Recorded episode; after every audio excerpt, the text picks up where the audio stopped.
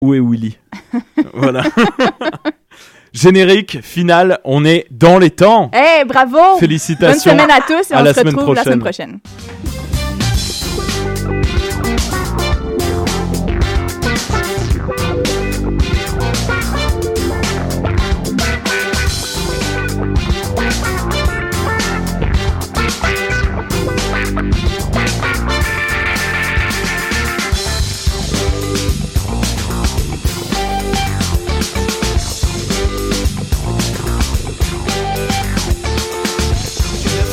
Prochain, le festival Diapason débarque en été.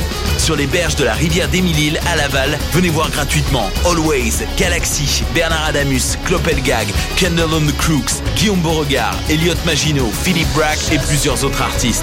Aussi, bourrez-vous la face dans nos food trucks gourmands et dénichez la perle rare au Salon du vinyle et de la musique.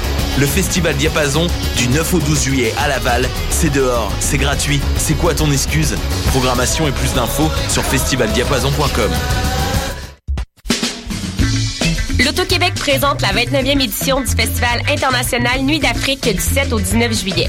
Ne manquez pas la série des grands événements avec le concert d'ouverture joyeux et engagé du groupe Zebda, les rythmes ensoleillés du Grand Méchant Zouk avec Kassavé invité et les harmonies gospel soul jazz de Hassao. Profitez du passeport Nuit d'Afrique en combinant les spectacles de votre choix. Plus d'infos sur festivalnuitdafrique.com.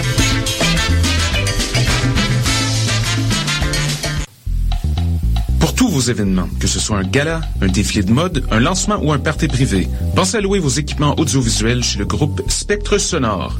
Nous avons également une salle de montre ouverte au public. Venez nous visiter 3400 boulevard Loche Saint-Hubert, suite 10. Pour plus d'informations sur tous les équipements disponibles, rendez-vous au www.spectresonore.com.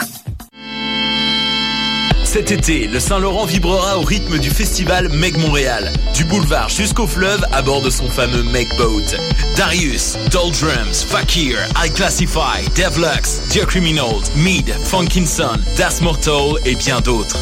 Du 23 juillet au 2 août, c'est toute une jungle musicale qui vous attend en pleine brousse montréalaise. Ne la manquez pas. Plus d'infos sur megmontréal.com.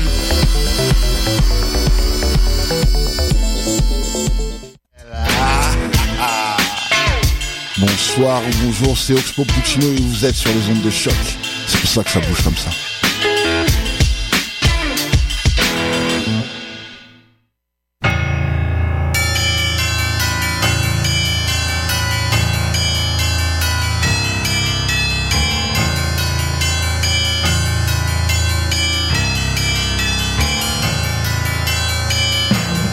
Bonsoir, vous êtes sur Choc, c'est le tome 14 de Mission Encre Noire, chapitre 192. Nous sommes le mardi 8 juin.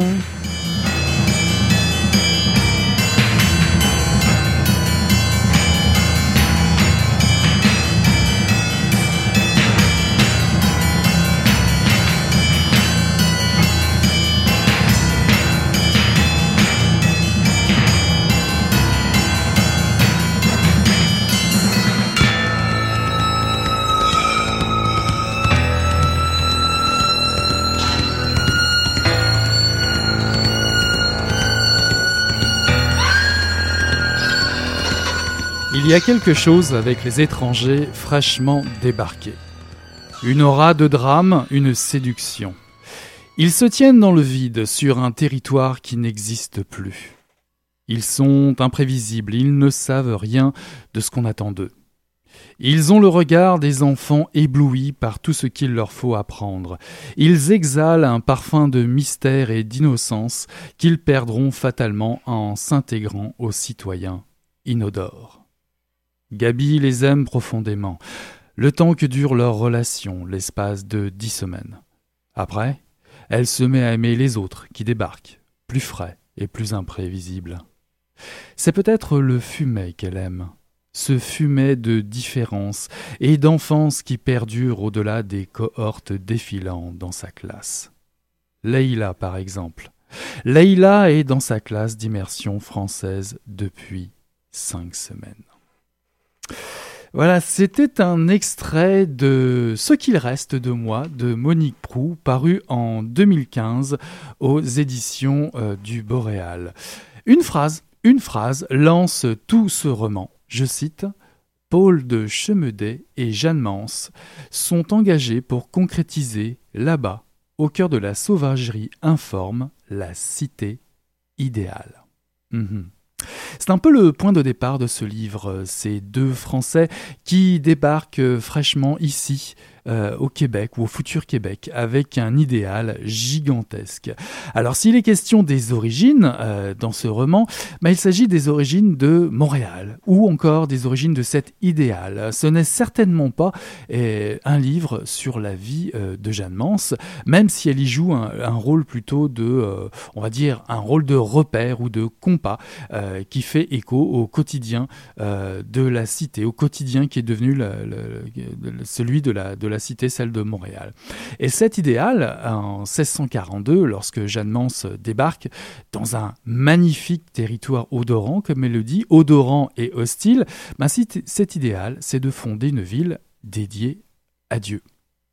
Alors que reste-t-il de cette idée de Dieu aujourd'hui? Que reste-t-il de l'idée de l'immigrant arrivant en terre euh, nouvelle et qui ambitionne à se dépasser dans une euh, nouvelle vie, un nouveau départ? Que reste-t-il de nos origines françaises, de nos origines, quelle que soit euh, notre provenance? C'est toute une galerie de personnages qui prennent texture et voix sous la plume de l'auteur qui va nous permettre euh, de nous éclairer dans notre euh, questionnement, à, commencer euh, par le personnage de Jeanne Mance elle-même, puis des, Québécois, on va dire, pur laine, puis des Amérindiens, des Inuits, des, Blancs, des, un exorciste, des immigrants, un, un itinérant, un écrivain, un père musulman. Bref, une galerie très riche de personnages. Monique Prou les confronte à la lueur planante, de la, cette espèce de lueur planante de Jeanne Mance, de la détermination originelle euh, de Jeanne Mance, la cofondatrice euh, de Montréal. Euh, l'auteur nous entraîne dans les méandres de vies qui, qui s'entrechoquent, euh, ces vies qui se cherchent, euh, qui se trouvent, se repoussent. Euh, on se balade de Maisonneuve au parc Mont-Royal, de la place de la Paix, au finalement au coin de la rue près de chez vous. Montréal se dévoile sous toutes ses coutures, se dévoile à nu dans un quotidien assez parfois assez banal.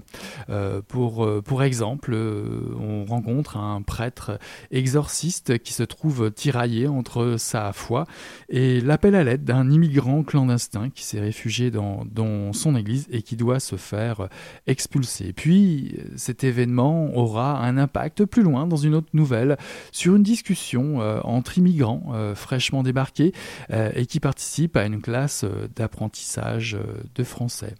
il y a aussi un juif acidique qui lui veut échapper à son milieu et qui se fait dérober son portefeuille par un itinérant que l'on retrouve lui-même dans une autre nouvelle euh, au cœur du mouvement Occupy euh, et qui va euh, finalement, après moult rebondissements, vouloir peut-être renouer avec ses propres racines, ses propres origines, son propre questionnement dans ce roman qui parle des origines de Montréal. Alors c'est dans, dans cette fresque presque tragique, comique ou cette fresque presque comédie humaine qui se dresse euh, à chaque lecture, à chaque nouvelle. Euh, Monique Prou édifie un état des lieux du dedans, euh, du dedans de la vie de ce grand kaléidoscope, j'ai envie de dire, qui est devenu euh, la ville euh, parmi euh, ben, plusieurs visages qui deviennent attachants parmi ces personnages, des personnages d'ailleurs qu'on a peut-être déjà croisés soi-même ici ou là et qui nous interpellent dans le, quotidien Montréal qui est décrit de Montréal qui est décrit par par euh, Monique Prou. En tout cas, la, lecture est rattrapée par, euh, par le réel, par les faits, puisque on y retrouve euh, la grève étudiante, ou comme je le disais tout à l'heure, Occupy, ou encore, ou encore le récit historique de la vie de Jeanne Mance. Monique Prou néanmoins écrit une, une fiction, mais elle n'est pas forcément tendre. Elle écrit à la troisième personne pour mieux se glisser euh, derrière ses personnages et, s'en effacer. Elle, révèle euh, ainsi aussi bien euh, leurs espoirs déçus, leurs doutes ou leur révolte face à une ville qui, parfois, les ignore.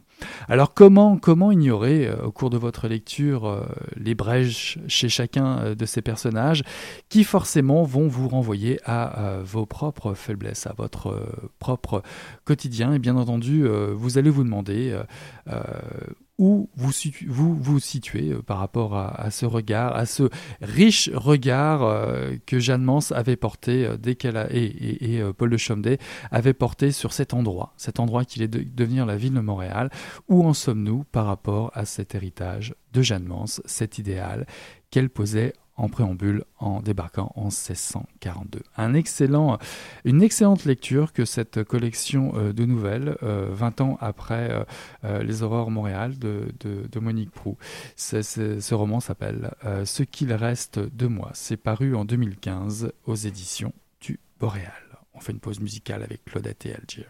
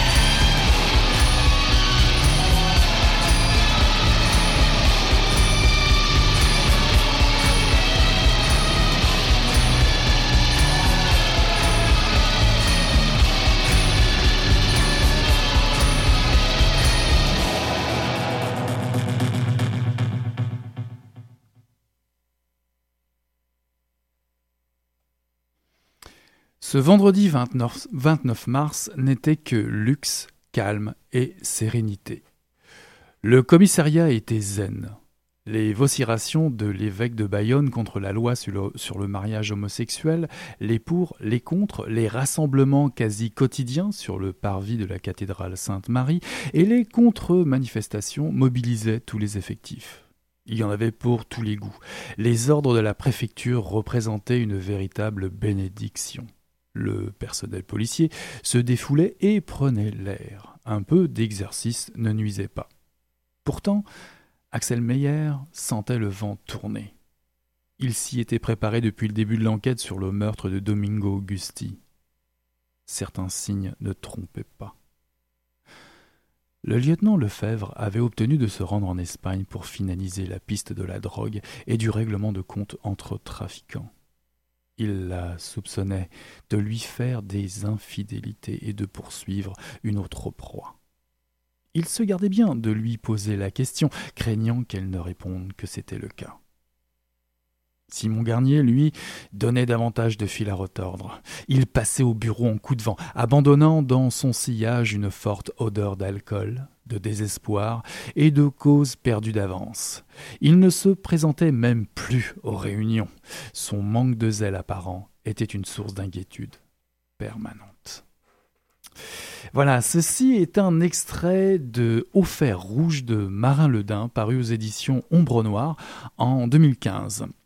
Euh, une citation de Don Winslow, euh, l'auteur de La griffe du, chien et de Savages, que vous avez peut-être vu euh, au, cinéma, ouvre le roman. Alors je cite Les hommes nous enseignent la manière de les traiter.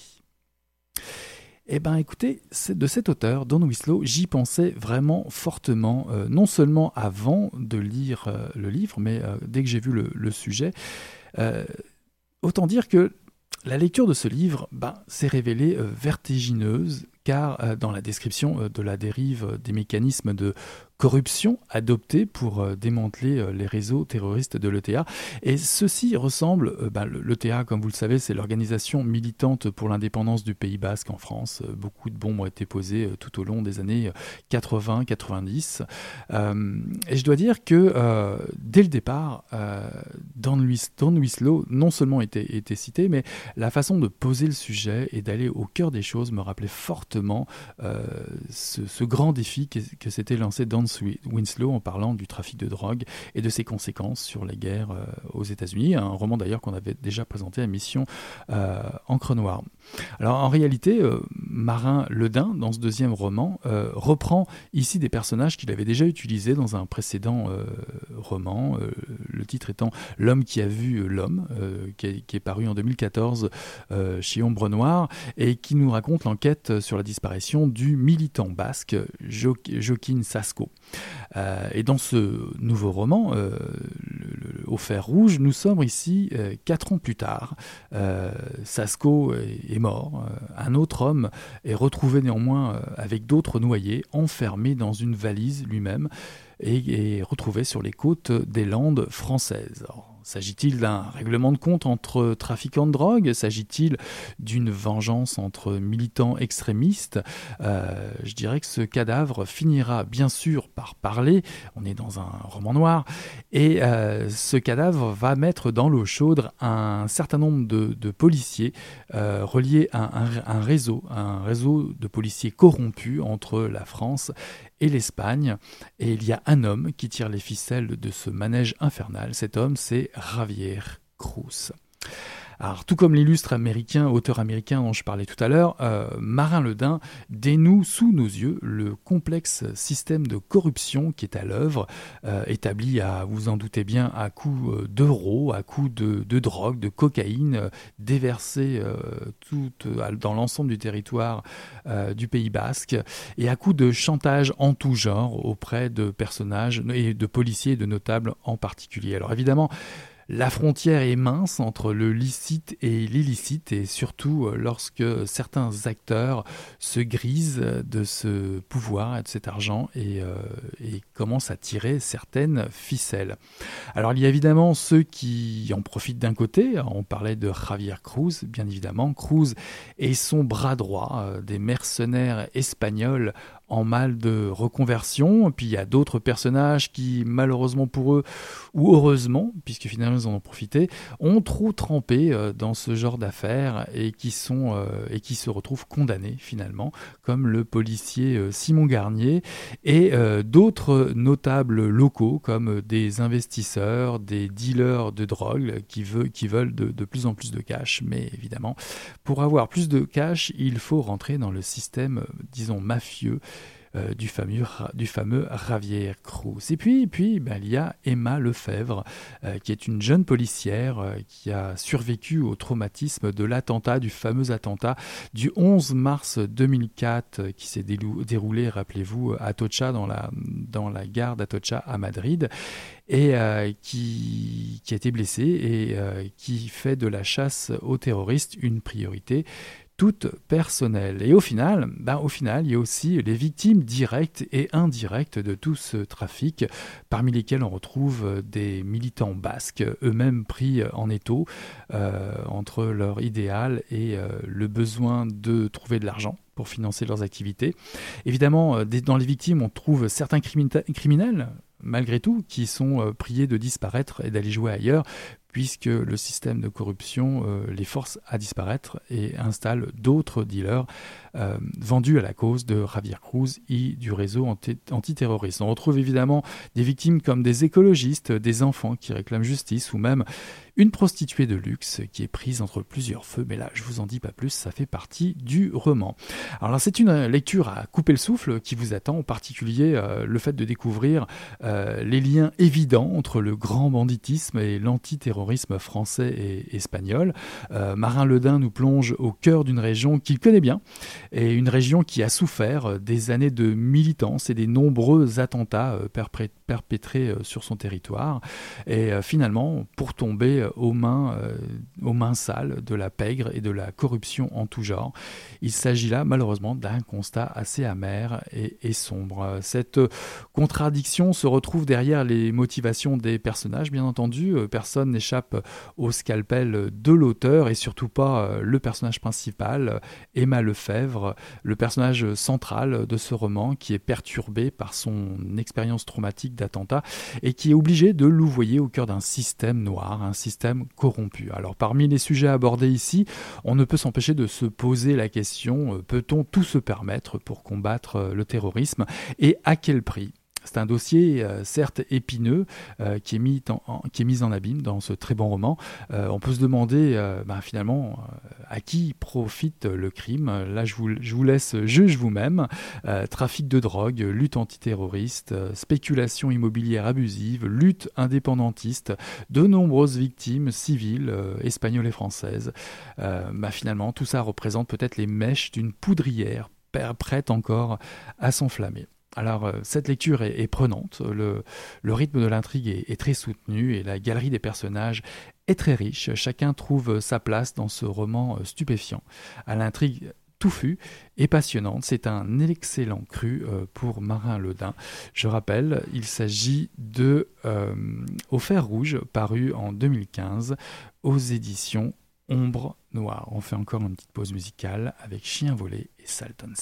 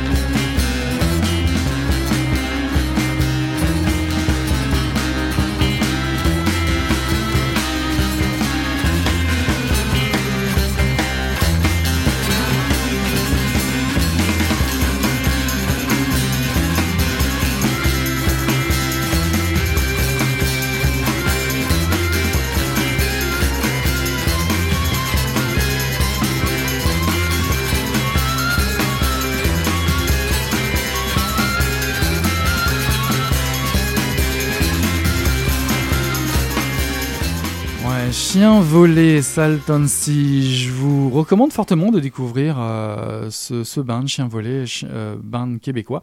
J'ai eu l'occasion et le plaisir de les voir en show pour le lancement. C'est vraiment excellent. Juste une petite info rapidement euh, pour conclure Mission Encre Noir ce soir. Sachez que le nouveau numéro de la, de la revue d'horreur et de l'étrange, de l'horreur et l'étrange québécoise, Claire Obscure, le numéro 14 est disponible sur leur site. Euh, on peut l'acheter directement sur le site internet de la revue, www.revue Claire Obscure. Et euh, je crois que euh, le sujet démontre, comme vous et moi, me semble-t-il, les clowns vengeurs, une série à plusieurs mains. Ah, je crois que le, c'est ça. Le thème de la revue, c'est les clowns vengeurs, les monstres vengeurs. Vous retrouverez, vous allez retrouver la bibliothèque, la série entrevue, dans la bibliothèque de Frédéric Raymond, des fictions diverses et variées, celles de Sylvain, Sylvain de de Julien Desrosiers, de Jean-Roberge Bourdage et aussi de Pierre-Alexandre Bonin que je recommande fortement dans ce nouveau numéro, le numéro 14 de la revue euh, Horreur et d'étrange de Clair-Obscur, la revue euh, québécoise. ce soir, je présentais le tome 14 et je présentais Ce qu'il reste de moi de Monique Prou paru en 2015 aux éditions Boréal, ainsi que Au fer rouge de Marin Ledin paru en 2015 aux éditions Ombre Noire. On se retrouve la semaine prochaine. Ce sera certainement le temps de la majuscule. D'ici là, on tourne la page et je vous dis à bientôt. Ciao.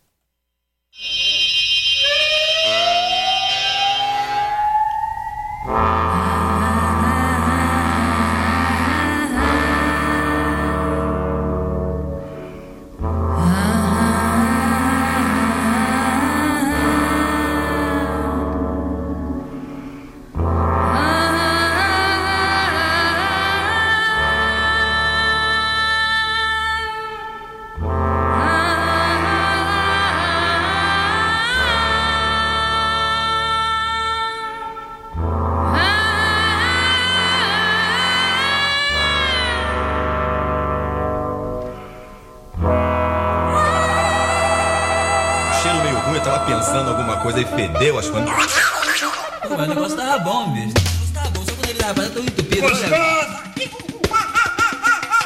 Quem diria, hein? Greta Garbo acabou de irajar, hein? É, mas eu tava falando pra você, né? Depois que eu passei a me sentir, aí o negócio ficou diferente.